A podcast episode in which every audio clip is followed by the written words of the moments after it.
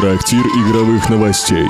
70 секунд про игры. На новое вещание .рф Привет-привет, с вами Иван, хозяин таверны. Гейммастер отправился помочь приключенцам спуститься в подземелье. А сегодня у нас новости о том, как трудно управлять внезапно разросшейся компанией и о новом приключении для самой известной настольной ролевой игры.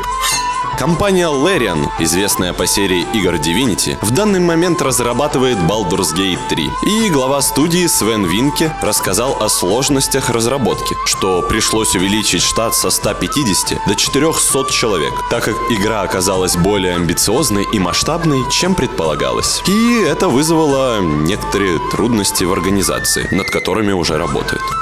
А теперь поговорим о игре, которая нам подарила Врата Балдора, Dungeons and Dragons или D&D. В скором времени, 21 июня, состоится релиз нового сборника приключений «Путешествие в Сияющей Цитадели». Герои смогут прогуляться по магическому городу Сияющая Цитадель, находящемуся на эфирном плане. Бросай D20.